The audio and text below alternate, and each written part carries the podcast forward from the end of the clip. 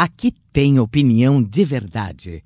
Alfredo Bessoff, com você nos assuntos que interessam ao Brasil. Olá, saudações a você que nos acompanha todos os dias aqui. Aproveitar e mandar um abraço para quem e em quem também nos escuta em mais de 100 emissoras esparramadas por todo o Brasil.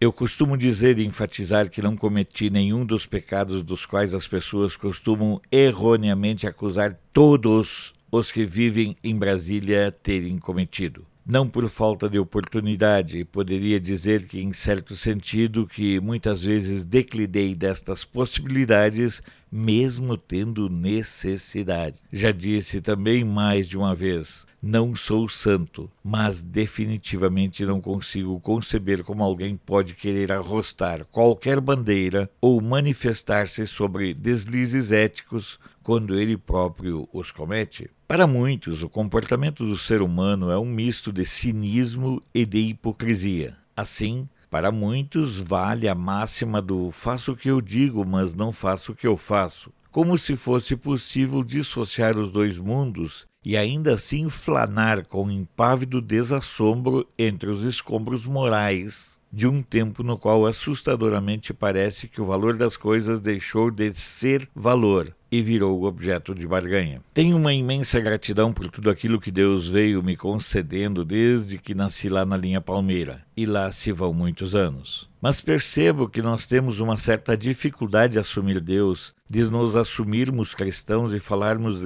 da gratidão que é ser filho do Criador, e em um certo sentido ser irmão de Jesus, e não entendo isso como blasfêmia ou heresia. Olhando de modo muito simples, há entre eu e Jesus este fato claro: os dois somos filhos de Deus e foi para garantir a mim, pobre pecador, a possibilidade de ter vida eterna que Jesus, o Filho de Deus que entre nós habitou, morreu na cruz para levar consigo todos os meus pecados.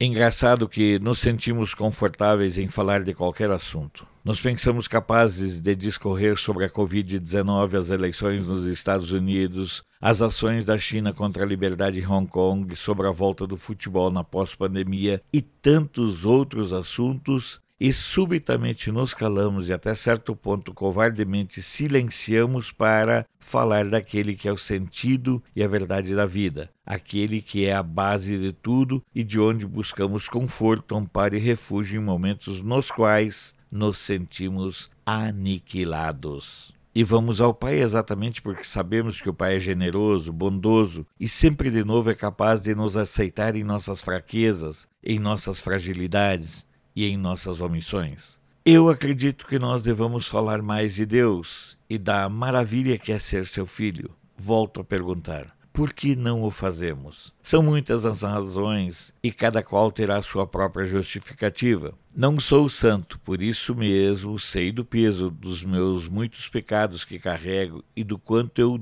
deixo entristecido meu Pai, que, no entanto, sempre de novo está disposto a me acolher em seu colo e me proteger com seu escudo indevassável que ele representa. Não sei se você, estimado ouvinte, sabe, mas tem um canal no YouTube, inclusive com um razoável êxito e que está centrado na questão política. No entanto, desde o domingo, eu resolvi ousar e sempre ao meio-dia está sendo disponibilizada uma devoção. E sabe você o que mais me encanta? O quanto as pessoas se sentem gratificadas e agradecidas. E você, tem coragem de falar de Deus e da sua fé?